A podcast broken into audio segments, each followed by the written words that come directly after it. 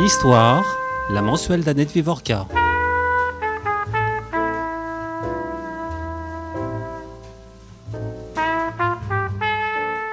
Dans les films, les expositions ou les publications didactiques sur les camps, les archives filmiques et photographiques nous sont souvent données à voir sans que leurs auteurs soient mentionnés, et encore moins leur intention.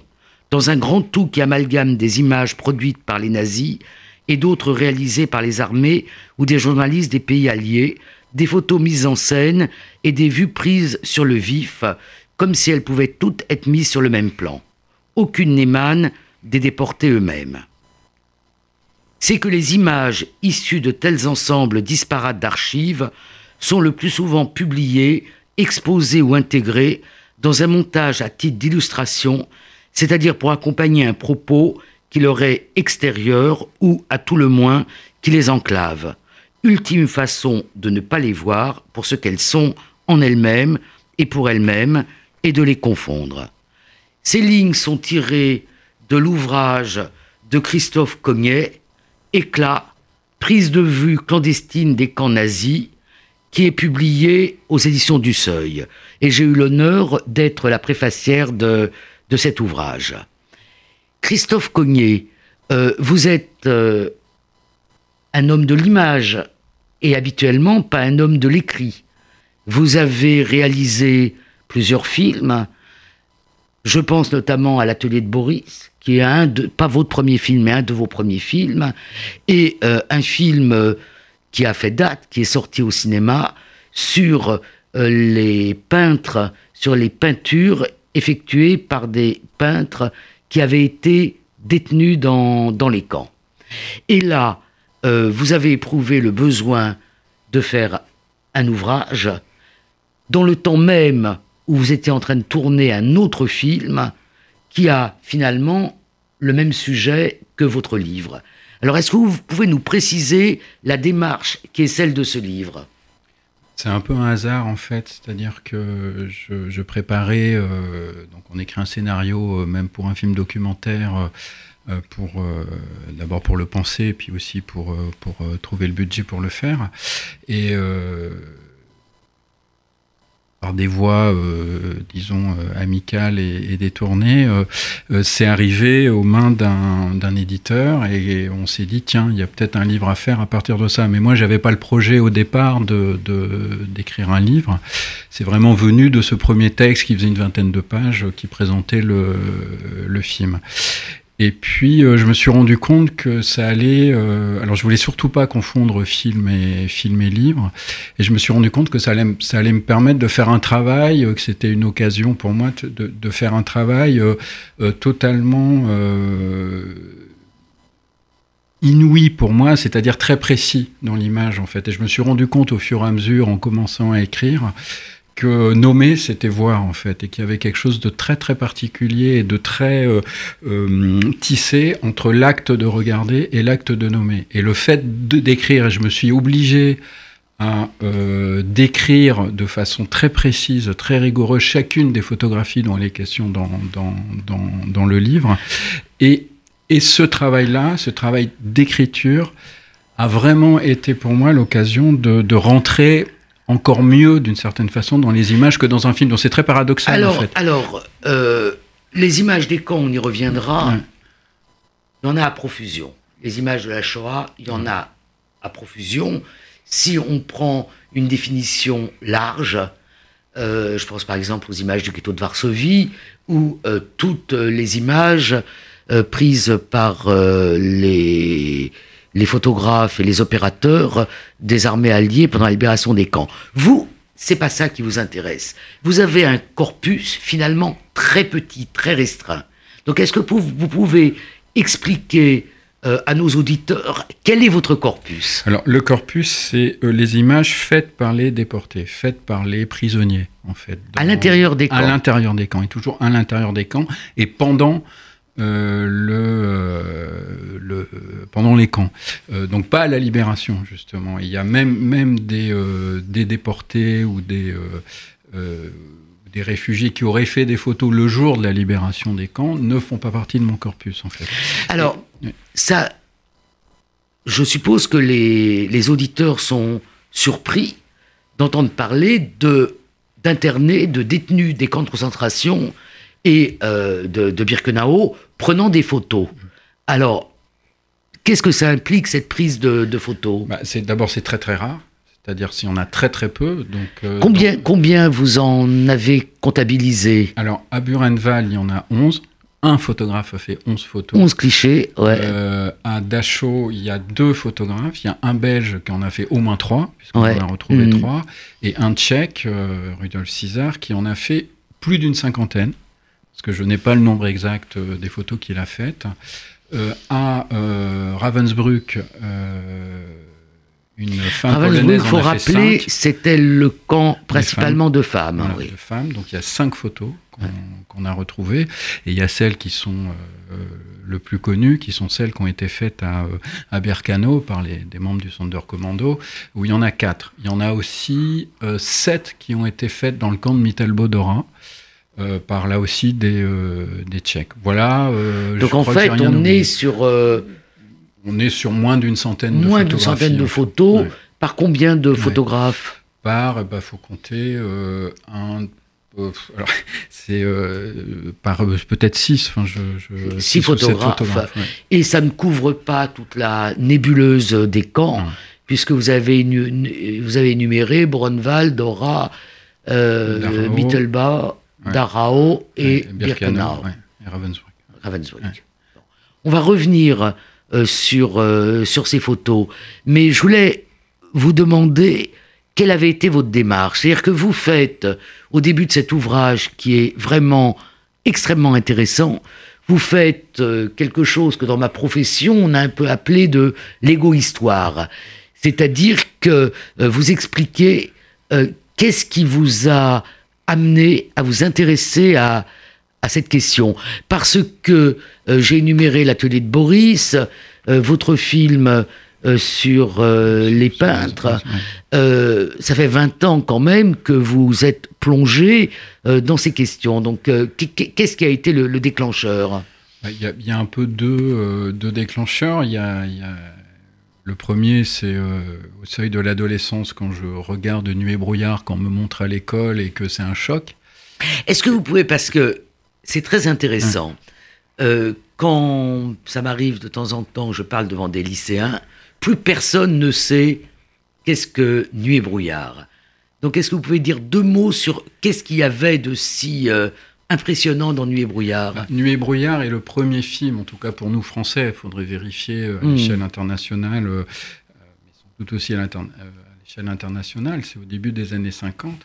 C'est le premier film qui euh, raconte euh, les camps de concentration avec un commentaire de Jean Carroll, une voix off de Jean Carroll qui est, euh, qui est rescapé, et euh, réalisé par Alain Resnais, qui est à l'époque pas encore un cinéaste de long métrage, mais qui est déjà un cinéaste relativement connu de court métrage.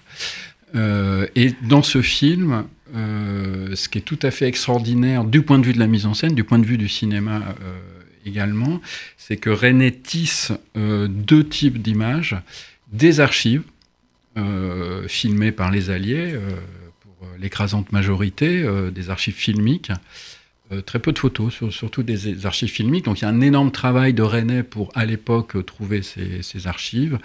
Euh, et des prises de vue réelles dans les euh, sites des, des anciens camps, euh, souvent en travelligne et souvent très très proches des, euh, des éléments, euh, de l'herbe, des, euh, des, des pierres, euh, des, des ruines, des vestiges Et des ça camps. provoque, vous, vous, vous citez euh, Suzanne Sontag, ça provoque chez vous une... euh, Une, une- une sidération, Ouais, une, vraie euh, sidération, ouais. euh, comme le raconte aussi Suzanne Sontag, mais elle, c'est à la vue de photographie. Moi, c'est vraiment à, à la vue du film.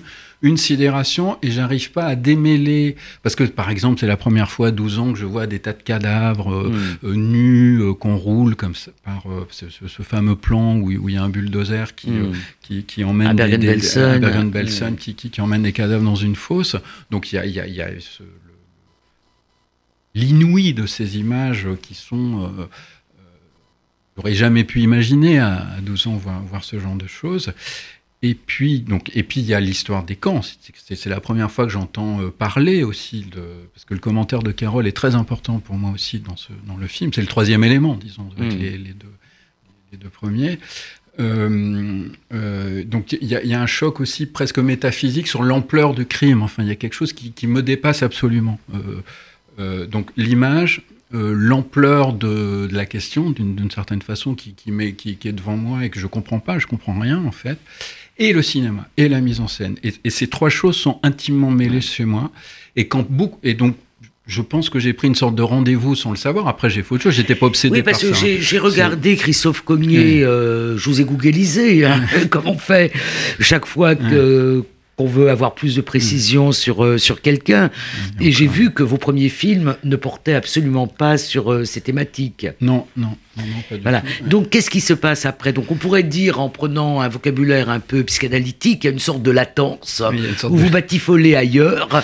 Et qu'est-ce qui fait que vous, Alors, je batifole ailleurs, mais, mais je fais quand même ma thèse sur Alain Resnais. Donc, il y a quand même quelque chose quelque qui, chose qui, voilà, fait des études de cinéma, Je fais des Paris études de 3, cinéma ouais. à Paris 3. Ouais. Euh, alors, j'ai pas soutenu ma thèse, hein, mais euh, je Ouais. précise, je suis pas docteur, mais, Oui. mais elle, est, euh, elle était sur, euh, sur Alain Resnais. Et voilà. Et après, le, donc le deuxième moment, c'est la rencontre avec Boris Saslitsky, qui est. Est-ce un- que vous pouvez nous dire quelques mots? Parce que j'ai aussi Oui, connu Boris voilà. Stassitsky et, et disons que c'est un homme que nous avons euh, tous beaucoup aimé parce qu'il était excessivement aimable. Est-ce que vous pouvez nous euh, dire quelque chose sur Boris Euh, Stassitsky euh, Boris, bah, moi je rencontre, j'avais une trentaine d'années, lui il avait 90 ans, donc c'est, on, est, on est très, très, très loin euh, dans l'âge. Boris Sassitsky est un peintre dont les parents étaient des Russes qui avaient immigré en France, euh, qui s'est engagé très tôt dans le Parti communiste qui était formé par Louis Aragon. euh, et qui est devenu en compagnon de route du PC euh, un des peintres mis en avant par le, par, euh, par le PC, qui s'est battu toute sa vie pour le réalisme. Alors pour lui, le réalisme, c'était issu de Courbet, de la tradition française.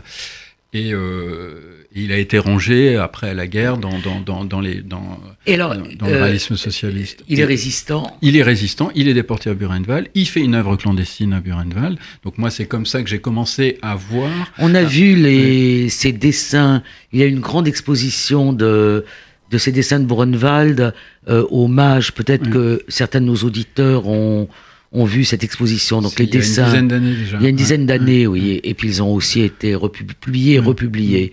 Donc vous rencontrez euh, Boris Tassitsky. Il devient un peu pour moi comme un troisième grand-père, c'est ce Ouais. que je dis souvent en fait. Donc il y a une vraie affection, j'ai envie de faire un film sur lui, et donc c'est par lui, petit à petit, euh, que euh, je, la question de, euh, de revenir sur les images des camps euh, me, euh, me prend presque pas, malgré moi en fait que, que j'initie ce chemin. C'est il y a 20 ans maintenant. Et, euh, et, et surtout, grâce à Boris, j'ai accès au regard d'un déporté en fait. C'est-à-dire, je n'ai plus les images faites en dehors par d'autres gens, mais j'ai mais j'ai celles, j'ai les Parce siennes. qu'en d'une fait, le, si on veut tracer un fil dans l'ensemble de, de votre œuvre, c'est cela, c'est-à-dire le regard que porte l'interné sur le camp ou sur ses compagnons ou sur lui-même d'ailleurs, hein, dans, dans le cas d'autoportrait, ou sur ses rêves parfois. ou sur ses rêves. Sur-. Et euh, le geste, on, et le geste euh, pictural, le geste du Mm. dessinateur ou le geste du, Du du photographe. là. Oui, c'est ça. Après, moi, en, en tant qu'aussi euh, qui suis devenu un homme d'image, je ne sais pas comment dire autrement, je, euh, je sais le, le prix, le poids, euh, l'effort que demande de faire une image, en fait. Et, et donc, à chaque fois que, et grâce à Boris aussi, parce que j'ai beaucoup, j'étais dans son atelier, le film que j'ai fait s'appelle L'atelier de Boris, on reste dans son atelier, on le voit peindre. Et, euh, et il me semble que c'est très important de, de, de- pour comprendre une image, mais aussi pour, pour l'apprécier, de participer de sa fabrication, de comprendre comment elle elle a été fabriquée en fait. Et donc tout mon travail aussi, ça a été. Et, et, et là, c'est pas que sur la question d'ailleurs des, des camps ou de la Shoah. C'est ce que j'ai fait aussi ailleurs euh, quand j'ai travaillé sur Orson Welles ou quand j'ai travaillé euh, en Afrique. euh, c'est comment les comment les choses sont fabriquées sur, sur la, la question de la fabrique en fait. Et, Et- puis vous sortez de l'atelier de Boris, c'est-à-dire Voilà. qu'après avoir vu comment Boris travaillait et avoir essayé de comprendre comment il avait dessiné Boris était un grand dessinateur. C'était aussi un peintre, donc il y a aussi un certain nombre euh, euh, de, peintures à lui. La plus célèbre étant le, la mort de, Daniel Casanova. Euh, mais vous sentez le besoin de sortir de son atelier et d'aller. Le premier camp que vous avez arpenté, c'est le camp de Brunwald. Oui, bah c'est aussi un peu guidé par Boris à distance, d'une certaine façon, que j'y vais. Euh, où il me dit quelque chose qui, a, vraiment été longtemps énigmatique pour moi, euh, qui est euh, il n'y a plus rien à voir à Burenwald, tout, tout, a été détruit aux presses, mais tant que vous n'y êtes pas allé, vous ne pourrez pas comprendre. Donc il y a une espèce de mystère. C'est vrai qu'il y a un paradoxe. il y a un sorte de mystère pour un peintre, parce que s'il n'y a rien à voir, qu'est-ce que je vais, je vais faire là-bas Pourquoi y aller Et c'est en y allant que je comprends, je crois, ce qu'il a voulu dire, mais ça c'est mon interprétation. Peut-être qu'il voulait dire autre chose, mais peu importe, à la limite. C'est qu'il y, a une connaissance des lieux, en fait. Il y, a, une connaissance physique. Il y a une connaissance vraiment très. Euh, euh, qui n'est pas dissible. Euh, qui est du corps. Un corps dans un espace a une connaissance des événements qui s'y sont passés euh, qu'on ne peut pas euh, transmettre autrement que par y aller soi-même. Même le cinéma, qui est peut-être l'art pour moi qui se rapproche le plus d'une perception euh, du corps et de l'espace et, des mouvements et des dimensions, ne, ne remplacera jamais en fait l'expérience qu'on que, que, peut avoir très concrètement de euh, de, de, d'arpenter un lieu en fait. Et donc c'est à partir de là que, que je me dis il faut faire à arpenter et pour votre précédent film vous avez arpenté euh, de nouveau euh, les camps Brunwald, Arao et puis les, le grand historien américain Raoul Hilberg a appelé les centres de mise à mort. Vous êtes allé à Treblinka, vous êtes allé à Birkenau. Donc vous avez, vous avez déjà posé votre posez vos pieds, mais posez aussi votre caméra dans beaucoup de camps. Là, vous y revenez avec un projet qui est un peu différent, dans la lignée, mais un peu différent. Est-ce que vous pouvez expliquer le projet euh, de façon très précise? Qu'est-ce que vous avez cherché? Le, projet, c'est de voir comment peuvent coïncider euh, les vestiges et les images en fait. C'est, et, avec une photographie, c'est, beaucoup plus euh, intéressant qu'avec un dessin, parce qu'un dessin est déjà une interprétation, il y a déjà Est-ce que vous pouvez donner, après on reviendra mm, mm. Euh, sur euh, deux cas mm. dont on parlera peut-être un peu plus, mais est-ce que vous pouvez expliquer comment vous avez fait? Par exemple, Wald, le, le photographe. Alors, dans, dans, le, dans le livre. Hein, dans le livre, le, Parce que le film, justement. Le film, on verra peut-être l'année prochaine. voilà. Mais, mais, dans le livre, en fait, ce qui, ce qui m'intéresse, c'est que. Euh, D'abord, je voulais rendre ces photos à, leur à leurs auteurs. Donc, j'ai aussi enquêté sur les auteurs.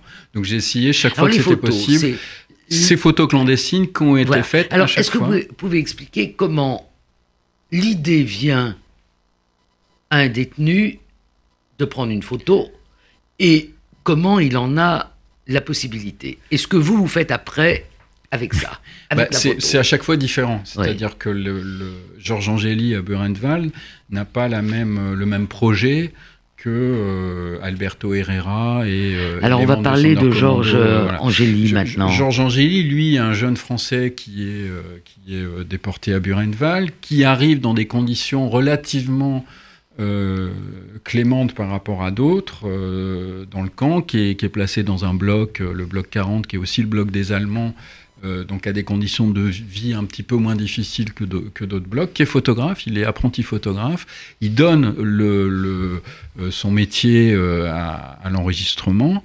Il y a un chef SS qui passe à côté, qui l'entend, qui dit ah bon vous êtes photographe, j'ai besoin de quelqu'un dans le service photographique du camp.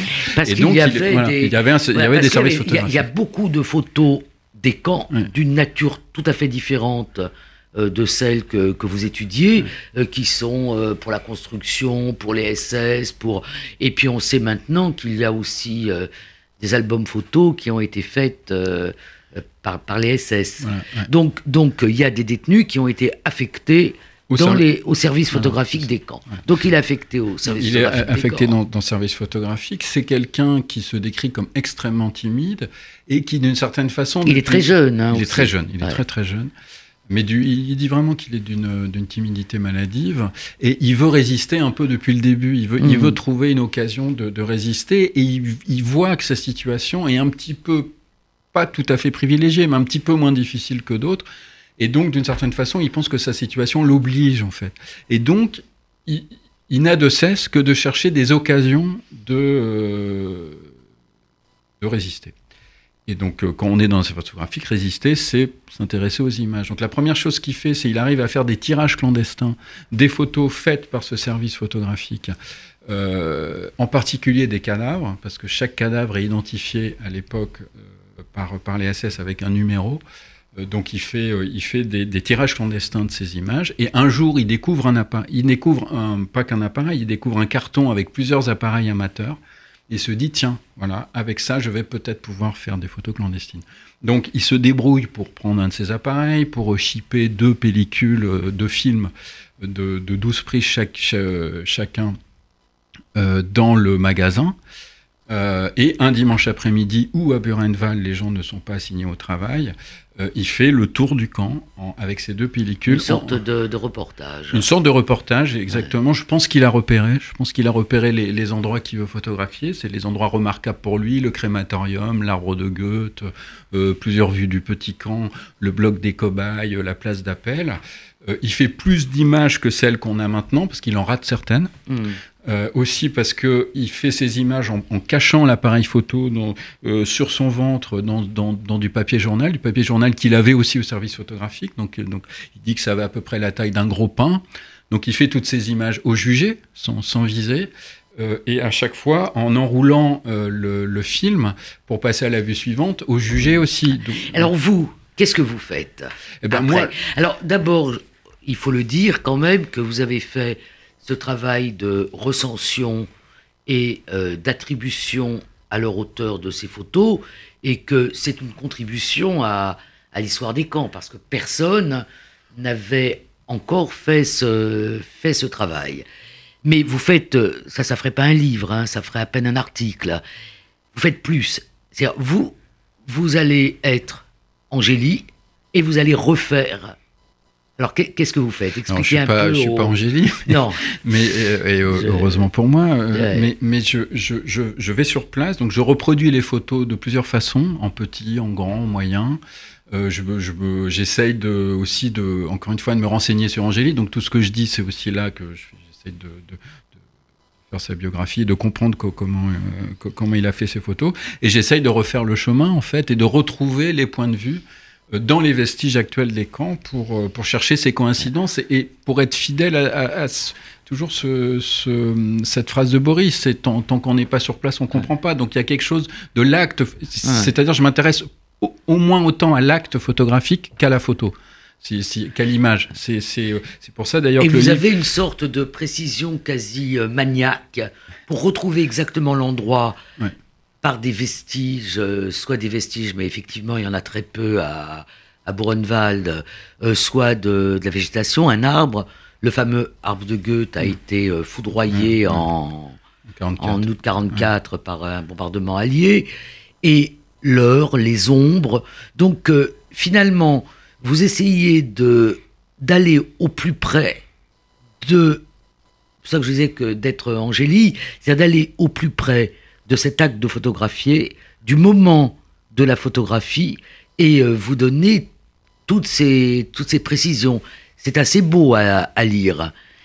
Oui, parce que ce qui, ce qui m'a semblé tout de suite, en fait, et ce qui est apparu, c'est que euh, en parlant de photographie de manière la plus précise possible et de l'acte de façon le plus précis possible, on est obligé de parler tout le reste. On, on devient topographe, on devient historien, on devient euh, archéologue, on, devient dans plein de choses fois. Euh, j'ai dit que euh, vous faisiez de la micro-histoire au sens fort du terme, c'est-à-dire comme Carlo Gainsbourg l'a défini en utilisant le paradigme indiciaire, et que effectivement à partir de ce petit sujet mm. qui est une photo prise, enfin ou des photos prises à Buchenwald, vous arrivez à défiler quelque chose de beaucoup plus important, y compris le devenir des, photographies.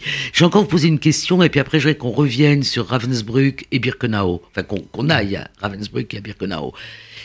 Quand je regarde les, photos, et euh, toutes les photos sont reproduites, Euh, et d'ailleurs, de toutes celles que j'ai retrouvées, toutes celles que hein, vous avez retrouvées, bien évidemment. la possibilité, la possibilité d'avoir. ouais. euh, Toutes les photos sont reproduites et euh, l'éditeur euh, Le Seuil a fait un beau travail. De, à fait. elles sont reproduites vraiment euh, euh, plein texte, mais pas en, en livret photo, mais bien reproduites. Quand je regarde euh, ces photos, celles de, de Brunnval, mais aussi celles de Dora Mittelbo, qui était un des lieux les plus, euh, les plus atroces hein, de la nébuleuse concentrationnaire, ou celle de Darao, euh, je suis frappé par une sorte de calme. Euh, c'est la même chose quand on regarde le film de Westerbork. Et euh, je vous le disais, on en on discutait de cette question-là, que je n'avais pas eu la puissance intellectuelle et le temps de réfléchir à cette sorte de dissonance entre la connaissance qu'on a des camps, notamment par les témoignages écrits, et euh, ce côté paisible de la photographie. D'abord, dans une photographie, on- il y, a, euh, il y a une fixité euh, originelle de, de la photographie. et on n'entend pas aussi le, son par définition d'une photographie. Donc, il y a- déjà de toute façon quelque chose de- d'un peu trompeur de, de- de- par la nature même de la photographie. Mais, en dehors de ça, euh, il, faut se rendre compte, et c'est aussi pour ça que c'était important, je pense, d'aller vraiment sur place et, et de, et de presque retrouver les gestes des photographes sur place, c'est que on, pour faire une photographie, il faut être là physiquement. Et donc, si on a la, la possibilité de faire une, pho- une photographie à un moment donné, c'est que c'est toujours dans des moments où on n'est pas en danger immédiat de mort, en fait. Donc, forcément, les moments pris par la photographie sont des moments où les photographes euh, ne sont pas euh, au travail, par exemple, dans les commandos, Oui, ne vous avez sont dit pas que c'était le dimanche, qui était le, jour par de- exemple, de, par exemple, voilà, ouais. c'est au dimanche. Donc, est-ce qu'on voit c'est des détenus en train de Mm. se reposer, en fait, Mm. le- dans, dans les images d'Angélie, euh, et lui-même est en et n'est pas dans son commando en train de faire des tirages euh, Mm. ou, ou des choses comme ça. Donc, forcément, le- le- l'acte photographique fait que les moments qui sont photographiés euh, sont toujours des moments hors champ d'une certaine façon par rapport à l'activité euh, des camps, si, si on peut dire ça comme ça. Alors, à, à, Dachau, Rudolf César prétend dans ses, dans ses mémoires Il était tchèque. il hein, lui. était tchèque. Ouais. euh, qui- donc lui, qui est, qui, est un, qui est un gars qui a 40 ans, qui dirige un, réseau. C'est déjà euh, un homme. c'est déjà un homme qui, qui- il dirige Mm. un réseau de un, un réseau de résistance, donc c'est pas Mm. n'importe qui non Ouais. plus, c'est un chef. Euh, et il fait des photos lui pour qu'on puisse reconnaître les gens qui sont dans le camp. C'est-à-dire que ce qui, ce qui ce qui l'intéresse, c'est de faire sortir ces photos en disant un tel est vivant, il est dans le bloc machin, etc. Il est là. Et lui, il est affecté au Rivière. Donc euh, euh, voilà, donc il fait une, plus d'une cinquantaine de, de photographies qui sont toutes au Rivière la, la- la plupart du temps, qui est l'infirmerie de, Mm. de Dachau. Et euh, il prétend dans ses mémoires qu'il a fait aussi des photos de pendaison, mais que il a appris qu'il allait être pris par la Gestapo, qu'il était recherché Mm. par la Gestapo, il- et donc il a détruit cette pellicule qui était sur lui, qui était impressionnée, et euh, il a été emporté par la Gestapo effectivement le lendemain. Euh, donc on verra jamais ces images. Mais en dehors de cette, euh, de cette incise, disons, de, de Rudolf César, la plupart des photos, y compris de César, c'est quand lui-même ne travaille Mm. pas dans l'infirmerie. Donc on voit des gens euh, allongés ou assis au soleil. C'est sans doute aussi souvent un di- les dimanches, puisque à Dachau aussi le- les, les- les- les dimanches étaient, étaient longs travaillés. Euh, de toute façon, euh, dans, dans l'infirmerie de de Darao, euh, les gens ne travaillent pas, sont laissés à eux-mêmes. Donc on a Ouais. beaucoup de, de, de, de, de vacuité dans ces photos. On n'a pas le temps de tout dire et heureusement parce qu'il faut, euh, on va pas divulgacher le livre en entier, spoiler le Mm. livre en entier, et il faut laisser au lecteur le, le plaisir de la découverte ou l'intérêt de la découverte, parce que et notamment sur euh, César qui a une histoire postérieure euh, très intéressante, vous attachez aussi à ce que sont devenues euh, ces photos, la façon dont elles sont archivées, la façon dont on en a usé ou pas usé ou mésusé. Mais j'aurais voulu qu'on porte notre attention sur deux séries de photos très particulières. Alors la première euh, de ces séries, euh, c'est celles qui ont été prises à euh, Ravensbrück. Alors elles ont une particularité, c'est que la le, photographe est une photographe, hein, c'est la photographe. Alors est-ce que vous pouvez nous expliquer ce que cette série de photos a de particulier par rapport à... Et on essaiera d'en montrer une. Euh, les conditions techniques sont pas... Euh, alors, bah, c'est, alors on est, dans, effectivement dans, plusieurs spécificités. Euh, on est à Ravensbrück, donc dans un camp euh, principalement de femmes. Et dans ce camp, euh, un médecin nazi, Gerbart, j'espère que je prononce bien, décide de faire des expériences médicales sur, sur des femmes. Donc, il a besoin de cobayes, donc voilà. Et ces expériences médicales concernent en particulier la, la, la gangrène. et donc, il va, il, prend des femmes. Mais pour montrer que euh, Heydrich, euh, qui a été euh, blessé par par des résistants n'aurait pas pu être sauvé. Voilà, c'est ça. c'est ça, son parce idée. Que, parce que c'est lui qui est, qui, ah, qui, qui appelé au chevet de mm. Il ne réussit pas à le sauver, mm. donc il est accusé de ne pas avoir fait les soins qu'il fallait, et lui, il veut prouver qu'il a fait les bons soins. Alors, qu'est-ce qu'il fait comme on, va essayer d'aller un peu vite. donc, il, bah, il, prend des femmes, il les endort. Euh, des femmes polonaises. Des femmes polonaises, euh, pas, pas, que, pas, que, polonaises, principalement polonaises. Hein, principalement. Euh, il leur fait des tortures, c'est-à-dire il, il, y a des ablations des os, il, leur fait des cicatrices et il, inocule dedans des bactéries, il mmh. referme pour voir ce qui va se passer en fait. C'est euh, c'est un Comment ont été euh, surnommés ces... Alors ils étaient surnommés les lapins, euh, alors là je sais plus d'où vient le nom. Moi je pense, que le, je pense que lapin serait l'équivalent de cobaye très probablement. Oui, oui, oui, Très probablement. Et alors à Ravensbrück, euh, il y a des femmes, il y a des résistantes. Mm. On en connaît deux qui ont été euh, panthéonisées récemment, mm. euh, Germaine Tillon et Geneviève de Gaulle. Une autre qui n'a pas été panthéonisée, qui est encore parmi nous, qui est Anis Postel-Vinet. Mm. Et que font les, femmes avec euh, ces expériences? Donc, donc euh, bah, elles, sont, euh, elles sont handicapées et, et une partie d'entre elles sont tuées, en fait. Et mmh. donc, petit à petit, toutes sont persuadées, il y a plus d'une centaine hein, de femmes, mmh. toutes sont persuadées qu'elles ne survivront pas au camp. Et pour garder une trace de, de, leur, de leur sévice, certaines d'entre elles décident de faire des photographies, en fait. Et donc, elle, là aussi, par des moyens euh, euh, compliqués, il y a, y a plusieurs, euh, plusieurs témoignages qui ne qui qui sont pas tout à fait en, en, concordance. Elles arrivent à trouver un appareil photo et il y a cinq photographies qui sont faites des blessures de ces femmes qui sont prises en portrait. Et après, en, Est-ce qu'on peut en, essayer d'en voir une?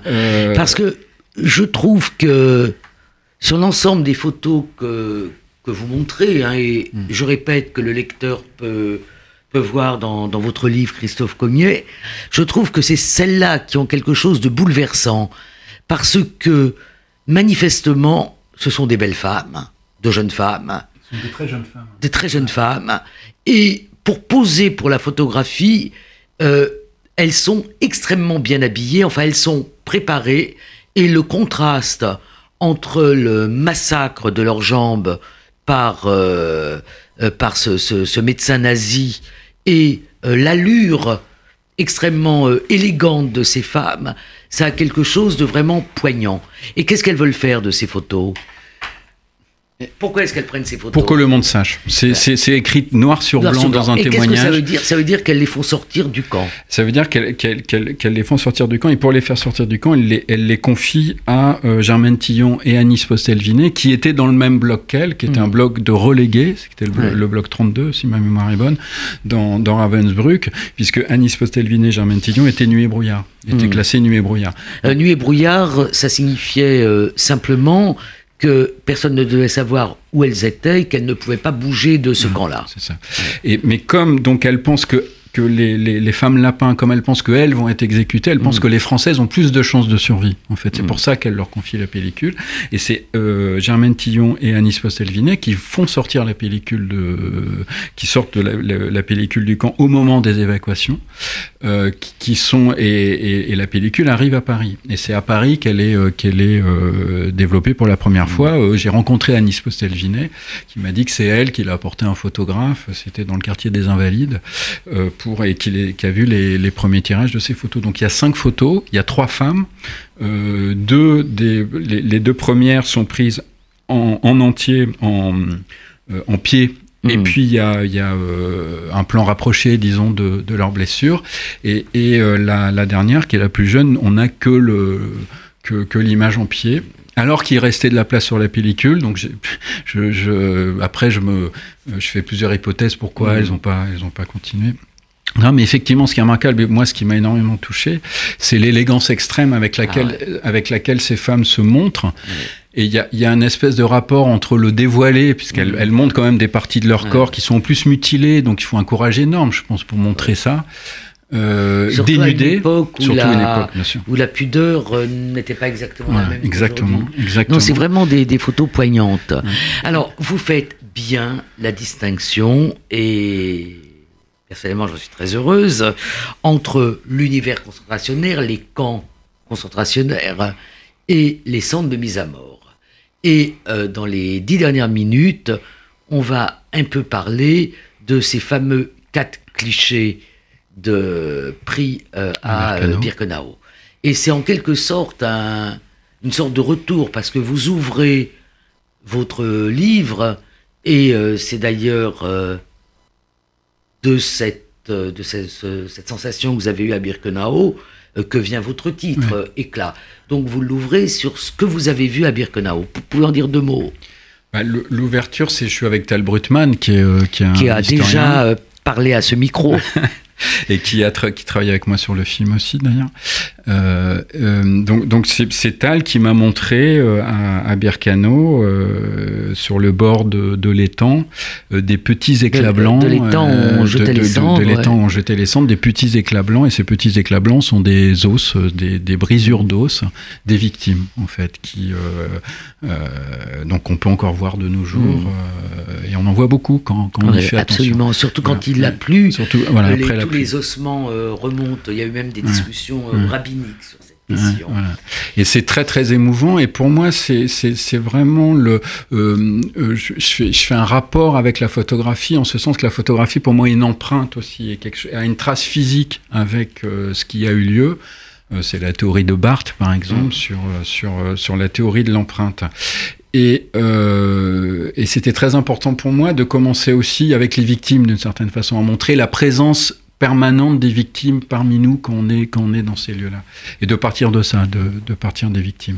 Donc, donc le, le, terme éclat vient, vient de là, de, de, de, ça aussi parce que je pense que les gens, tous les gens qui ont fait ces photographies, et encore plus euh, d'une certaine façon, si j'ose dire, à Bircano, ont fait une action d'éclat aussi. Mm. C'est-à-dire que je suis très admiratif, mais plus que ça, de, de du, courage qu'il a fallu pour faire ces images. les conditions de, de la prise de ces photos euh, et peut-être aussi dire quelques mots sur euh, la, la polémique euh, auquel et, et, ce que vous vous apportez, hmm.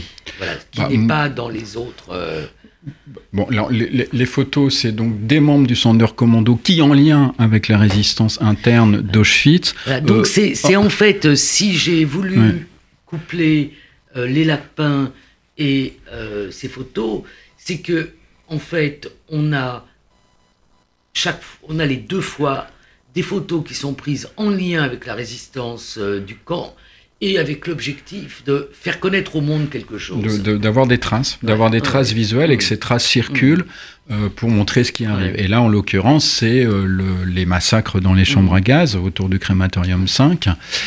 donc on voit il y a deux photos, une où on voit des branchages, une autre on voit euh, dans un coin de l'image euh, qui est très penché des femmes déjà nues, d'autres en train de se déshabiller, marcher vers la gauche du cadre et on pense que c'est vers, le, crématorium. Et les deux autres photos sont faites depuis une chambre à gaz, on voit l'encadrement de la porte et on voit des, les gens, les membres du centre commando en train de charrier les cadavres qui sont déjà étendus près d'une fosse et de les amener à la fosse. Euh, et à chaque fois, les, les, photos sont dédoublées, disons, parce que une des hypothèses les plus vraisemblables, disons, les, les, les, les meilleures, c'est que la première photo dans les branchages est juste un, un, un axe qui a, a euh, c'est le même axe que celle où on voit les femmes, sauf que euh, le, photographe a, mal dirigé son, appareil. On voit aussi dans ces photos ce qui avait été dit par Georgie Huberman, à quel point elles ont été difficiles à prendre. C'est inscrit même dans, dans, dans, l'image, parce qu'on voit l'encadrement d'une porte, on voit, voit qu'elles sont penchées, euh, euh, trois des quatre photos sont floues, c'est des flous de bouger, c'est pas des flous de mise au point, donc on voit que le, photographe a, eu très peu de temps pour déclencher l'appareil. Donc voilà, ben, moi après, mon travail, ça a été d'abord de bien le photographe. Donc c'est Alberto Herrera, on en est sûr. Ça, ça avait déjà été fait, mais je, je, je, je donne plusieurs. Dis-nous dis quelques petites choses sur. Euh, bah, Alberto Herrera est un, est un, officier de, de, de l'armée grecque qui se, fait, euh, qui se fait prendre par les SS, qui est, qui est, qui est déporté euh, à, à, juif, qui est, qui est déporté à, à Birkano et qui est affecté au Sonderkommando. C'est un colosse, c'est un type immense, il paraît, qui a été très charismatique.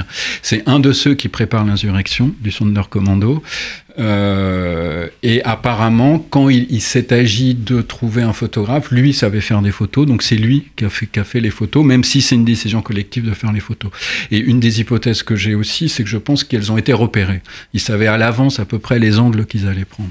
Euh, L'opération est trop dangereuse pour improviser, je pense, euh, ce genre de prise de vue. Après, moi, ce que je fais, bah, comme sur les autres, les autres, c'est que j'essaye de retrouver très précisément le l'acte photographique et aussi je regarde les images. J'essaye de regarder les images. Alors, qu'est-ce que vous voyez? Parce que euh, moi, ça m'a ça m'a fasciné en vous lisant. Euh, en général, on a un œil un peu paresseux, on regarde. Euh, on regarde rapidement. Bah, c'est difficile à regarder aussi. Voilà, on regarde, bon, c'est difficile à regarder, mais euh, ces photos-là, on les regarde euh, vite. Mm. C'est-à-dire qu'on ne prend pas le temps de vraiment scruter la photo. C'est le temps que vous vous prenez, et comme vous l'écrivez, vous nous le donnez ce temps.